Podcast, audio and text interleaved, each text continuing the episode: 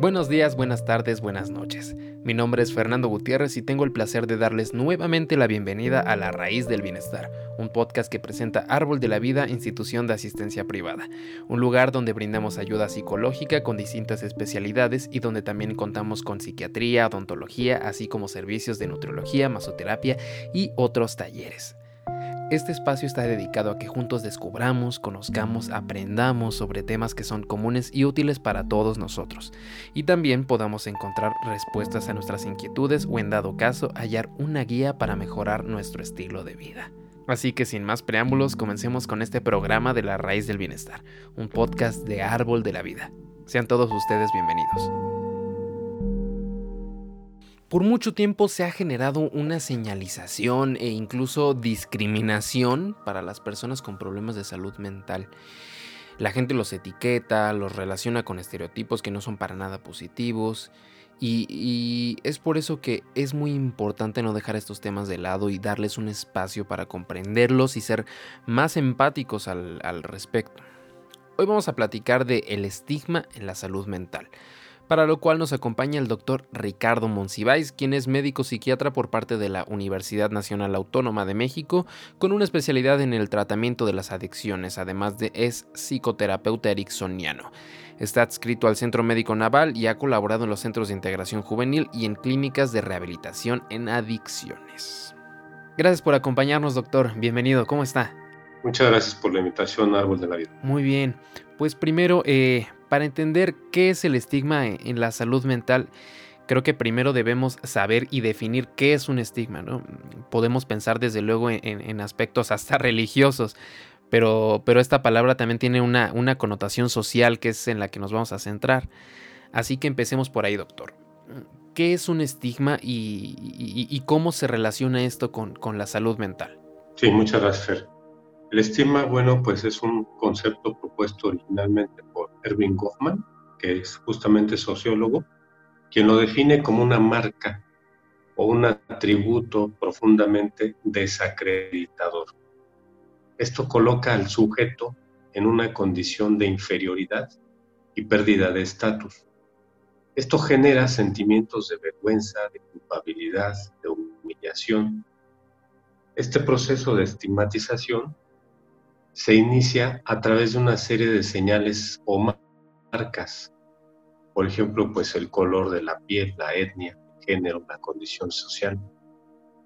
Eh, por supuesto, es un fenómeno que se conoce y se presenta en muchos ámbitos, pero especialmente en el de la salud mental, que es el campo que ha sido y sigue siendo una importante barrera.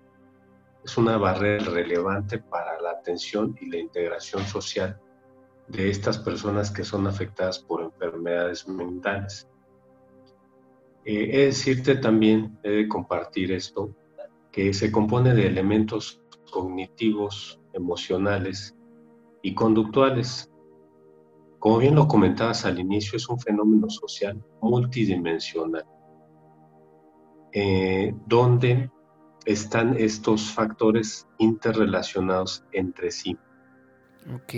Eh, y, ahora que tenemos eh, eh, este concepto de, lo que es el estigma, eh, vámonos a la otra parte.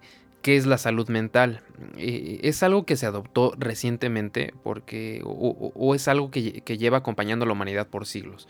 Porque incluso pareciera que es algo muy en boga por los, de los últimos años, ¿no? La relevancia y la visibilidad que se le ha dado. Cosa que antes quizás no era tan así, había más prejuicios tal vez. Es correcto, de hace mucho tiempo y preciso no hacerlo, es una lástima no precisar hacerlo. Sin embargo, he de decirte que se ha definido la salud mental como un estado de bienestar en el cual los individuos reconocen sus habilidades y son capaces de enfrentarse con los estresores normales de la vida. Pueden trabajar de una manera productiva y fortalecer y hacer contribuciones en sus comunidades. Este concepto de salud mental, como bien lo comentabas, eh, tiene esta parte, pero también si nos vemos en ¿Por qué es importante la salud mental? Estas cifras son recogidas de la Organización Mundial de la Salud. El pasado 10 de octubre se celebró un año más del Día Mundial de la Salud Mental y nos dicen que cerca de 100 millones de personas tienen un trastorno mental. La depresión, por su parte, es una principal causa de enfermedad y discapacidad entre adolescentes y adultos. Otro dato importante en este sentido es que uno de cada cinco niños y adolescentes tienen un trastorno mental. Ok, e, e, e, entonces, eh, eh, ya que tocamos este esta parte de las enfermedades mentales, eh, ¿cuáles son las más comunes y, cuáles son sus causas? ¿Vienen de, una parte genética, social, familiar? ¿De dónde vienen? ¿Qué las origina? Sí, bueno, me gustaría primero un poco abordar este tema de las causas, ya que realmente es un tema complejo. Lo trataré de resumir y porque además no tenemos esa eh, certeza de realmente qué es lo que suceda. Las causas son multifactoriales, entre ellas son cuestiones biológicas, genéticas, eh, psicosociales, y en diferencia de lo que es una enfermedad y un trastorno mental, es que justamente en, el trastorno hacemos eh, cuenta de estos posibles factores o como causas biológicas, genéticas, todo esto que comenté, psicosociales, ambientales. Es ese conjunto. Y en una enfermedad sabemos que hay una cuestión eh, de fisiopatología, es decir, cómo se genera, por qué, eh, quizá, por qué agente, si estamos hablando de una enfermedad em, infecciosa, por qué agente está generándose este, esta enfermedad y que hay una cuestión psicopatológica, es decir, cómo se genera esta enfermedad. Aquí en la salud mental es muy, eh, eh, dentro de esta multifactoriedad, inclusive hasta eh, fenómenos preconcepcionales o los eventos preconcepcionales, las cuestiones del, nacimiento y lo que conlleva con, el, con nuestro desarrollo, con nuestra maduración, no tan solo, digamos, de un aspecto de desarrollo cerebral y maduración, sino en general cómo somos criados por nuestros padres y cómo en algún momento dado, eh, si puede haber una cuestión genética transmitida obviamente por ellos o por nuestros antepasados, no, no digamos, no, no en generaciones muy atrasadas, pero sí en nuestra familia, que nos da o que nos em, sí que, nos proporciona un factor de este tipo. Eh, hablando un poco sobre los, eh, por ejemplo, los traumatismos craneoencefálicos, donde no puede haber previamente una alteración de este tipo de, eh, de este tipo de salud mental, vemos que al tener un evento de traumático sí puede alterar algunas situaciones específicamente de conducta o de cognición. Y esto, a diferencia de, por ejemplo, con los, los pequeños que pueden tener algún problema en el desarrollo, donde sí involucran estos eventos preconcepcionales, involucra tal vez una cuestión de crianza, pero que eh, en el transcurso, en el desarrollo, puede haber una estabilidad y que o en un, en un evento, en un problema de, de, personalidad, o en un, perdón, un trastorno de personalidad, se puede llevar tanto la crianza a un evento preconcepcional y el desarrollo que podemos seguir teniendo en nuestras vidas. Entonces, sí es eh, delicado, complicado hablar de una sola causa que genere un trastorno mental. Bueno, principalmente, bueno, creo que aquí lo comenté, una de las principales causas que vemos eh, tanto en esta parte mundial es la depresión, problemas de ansiedad, eh, problemas que ya vienen repuntando el consumo de, sustancias. Y, y, esto nos va a hacer también pensar que cuando hay un, un estar viendo un problema del afecto, llámese depresión, ansiedad, trastorno bipolar, eh, psicosis. Ok, em, ahora me gustaría ir hacia la parte eh, eh, del estigma de, la señalización que se le hace a, las enfermedades mentales. las personas a veces tienden mucho a, señalar a quien tiene una enfermedad mental. en este caso, ¿cuál es la percepción o, cómo vive el enfermo e, estas señalizaciones?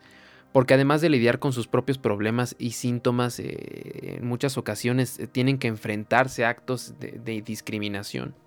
Claro, sí, es, eh, muy adecuado, me parece muy adecuado lo que comentas, porque sí, no solamente la persona que tiene un problema de salud mental se enfrenta a eso, sino también a la sintomatología que presenta por, la propia, por el propio trastorno y por supuesto por el estigma. Eh, los problemas de salud mental todavía viven y se viven en el silencio. A menudo esto provocado por el miedo, la vergüenza o la incomprensión. Eh, en resumen, el estigma social rodea esta parte y lo ha venido acompañando pues por, muchos años. Eh, hay ocasiones con mucha frecuencia que lo vemos, que tanto la persona que padece como la familia que padece en este, este trastorno lo sufren, lo viven de forma diferente. Mientras tanto, los primeros, es decir, el que padece el trastorno mental, como lo comenté hace un momento, como las personas que están, eh, ya sea, si no cuidadoras primarias, sí como solamente como familiares, eh, inclusive llegan a tener eh, tanto esa preocupación, esa vergüenza y el desconocimiento que, es de la, de la, salud mental.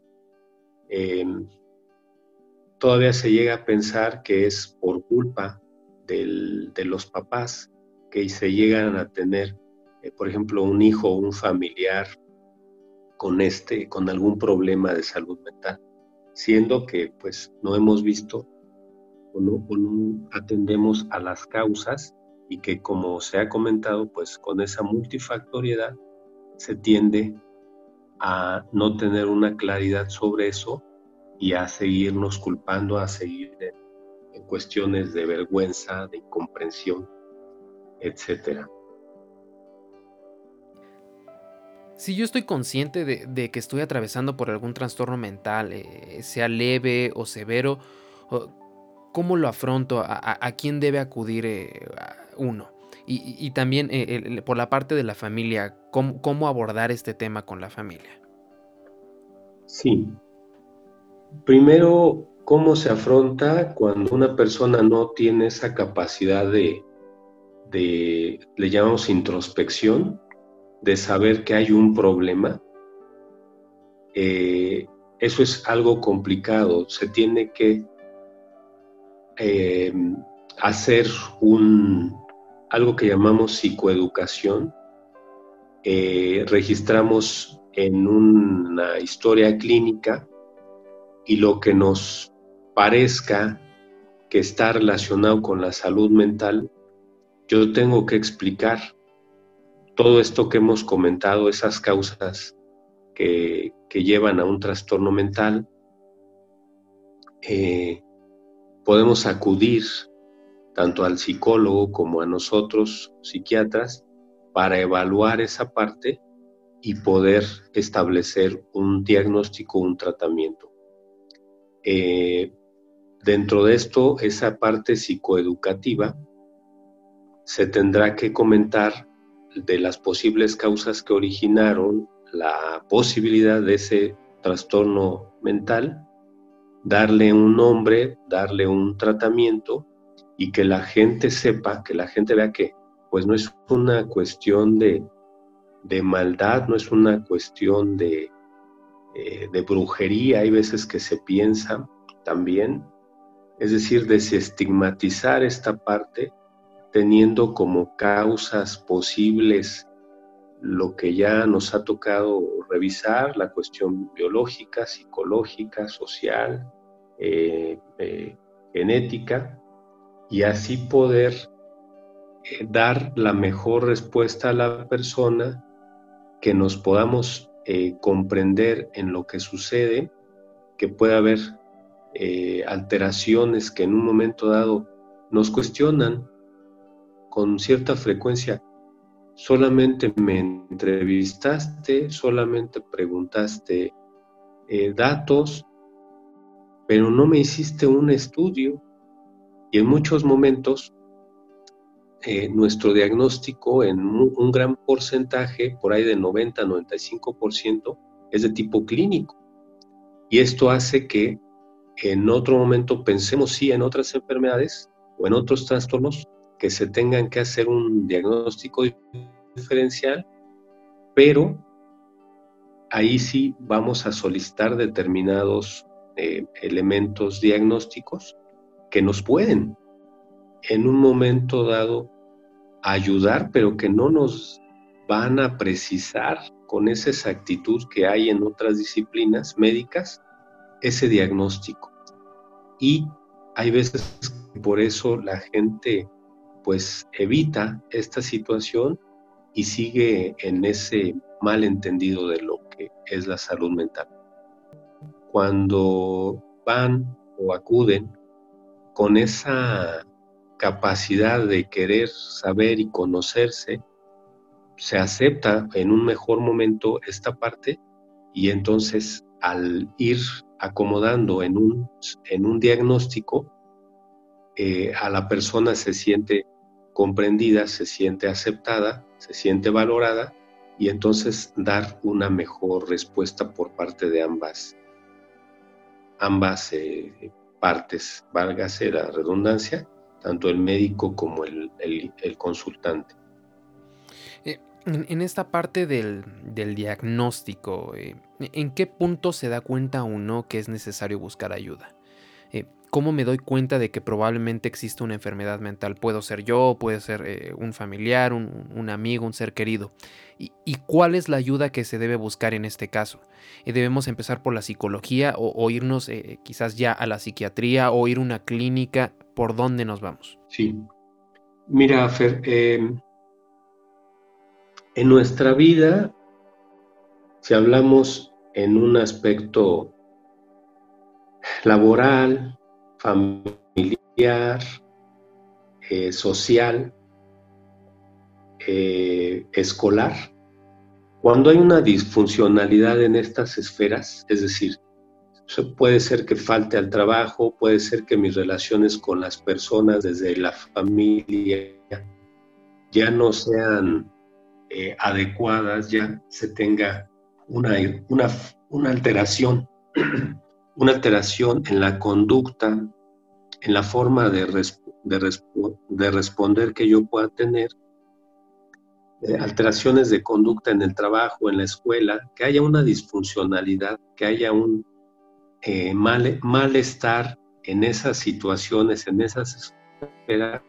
Como bien lo decías, desde la psicología, desde la práctica, la referencia ya sea del médico al, perdón, del psicólogo al médico, un diagnóstico podemos estar viendo. Se puede tratar en la consulta o ya un problema, eh, si pensamos en la psicosis, donde hay alteraciones de la sensación, de la percepción, que hay ideas inclusive eh, eh, de muerte, es uno de los de los pasos que nos da a pensar que hay que hospitalizar al paciente, es decir, que se ponga en riesgo la vida tanto de la persona como de terceros. Podemos verlo en consulta externa o en el consultorio y o, podemos ver al paciente o a la persona que nos consulta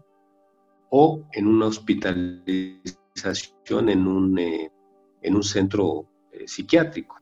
Ok. Em, por otro lado, ya para eh, ir finalizando, eh, como última pregunta, ¿cómo puede uno ayudar desde su posición a, las personas que viven con enfermedades mentales? ¿Cómo cooperamos a que el estigma en la salud mental sea, sea cada vez menor? Sí, perfecto. Em, una de las cosas por la información. Es decir, tenemos que, puede ser adentrarnos a, la salud mental, eh, saber que todos estos factores, desde, eh, retomo un poco desde cómo es nuestra concepción eh, o nuestra gestación, cómo fuimos criados, si tenemos algún familiar con algún problema de salud mental, que esto nos pudiera dar un, un factor genético, eh, estar en esa posibilidad de, de sabernos con algún trastorno y la forma que podemos, eh, es decir, al estar entendiendo y atendiendo todos estos posibles factores, entender ahora a las personas que ya se conocen o que conocemos con un problema y decir, bueno, no es una situación que él o que ella haya querido, sino que se presenta, obviamente no por situación espontánea, sino por todos estos factores que hemos comentado, puedo aceptar a la otra persona, puedo ser empático, eh, en ese sentido de apoyo, de ayuda, con estos factores, hacer un apoyo a estas situaciones que se puedan presentar en, nuestros familiares inclusive, o en uno mismo cuando nuestra falta de, comprensión, falta de, de, amabilidad, se llegue todavía a trastocar algunas otras esferas. Perfecto, doctor. Y pues muchas gracias por acompañarnos eh, aquí en La Raíz del Bienestar. Fue, fue un gusto tenerlo y, aprender un poco más sobre, sobre la salud mental y, todo lo que le rodea, ¿no? Eh, tanto el diagnóstico como, como el tratamiento. Muchísimas gracias. Pero al contrario, y eh, espero haya sido claro en mis apreciaciones. No, claro que sí. Y, si quedó alguna duda, pues lo volvemos a traer y lo platicamos, ¿cómo no? Claro que sí, Fer, con mucho gusto y a la orden. Claro que sí. Muchas gracias, doctor. Hasta luego. Hasta luego. Buenas tardes. Esto fue La Raíz del Bienestar, un podcast de Árbol de la Vida. Les recuerdo que nuestros teléfonos 55 53 86 21 80 y 55 53 86 01 11, así como en nuestro Facebook oficial Árbol de la Vida IAP, podemos atender todas sus dudas y si ustedes así lo desean, agendarles una cita para alguno de nuestros servicios. El doctor Ricardo Monsiváis se encuentra actualmente ofreciendo consulta psiquiátrica en nuestra institución, por lo que si gustan, él mismo puede atenderlos. Pues bien, Recuerden que un cuerpo sano es producto de una mente sana. Nos escuchamos en la próxima. Mi nombre es Fernando Gutiérrez. Hasta luego.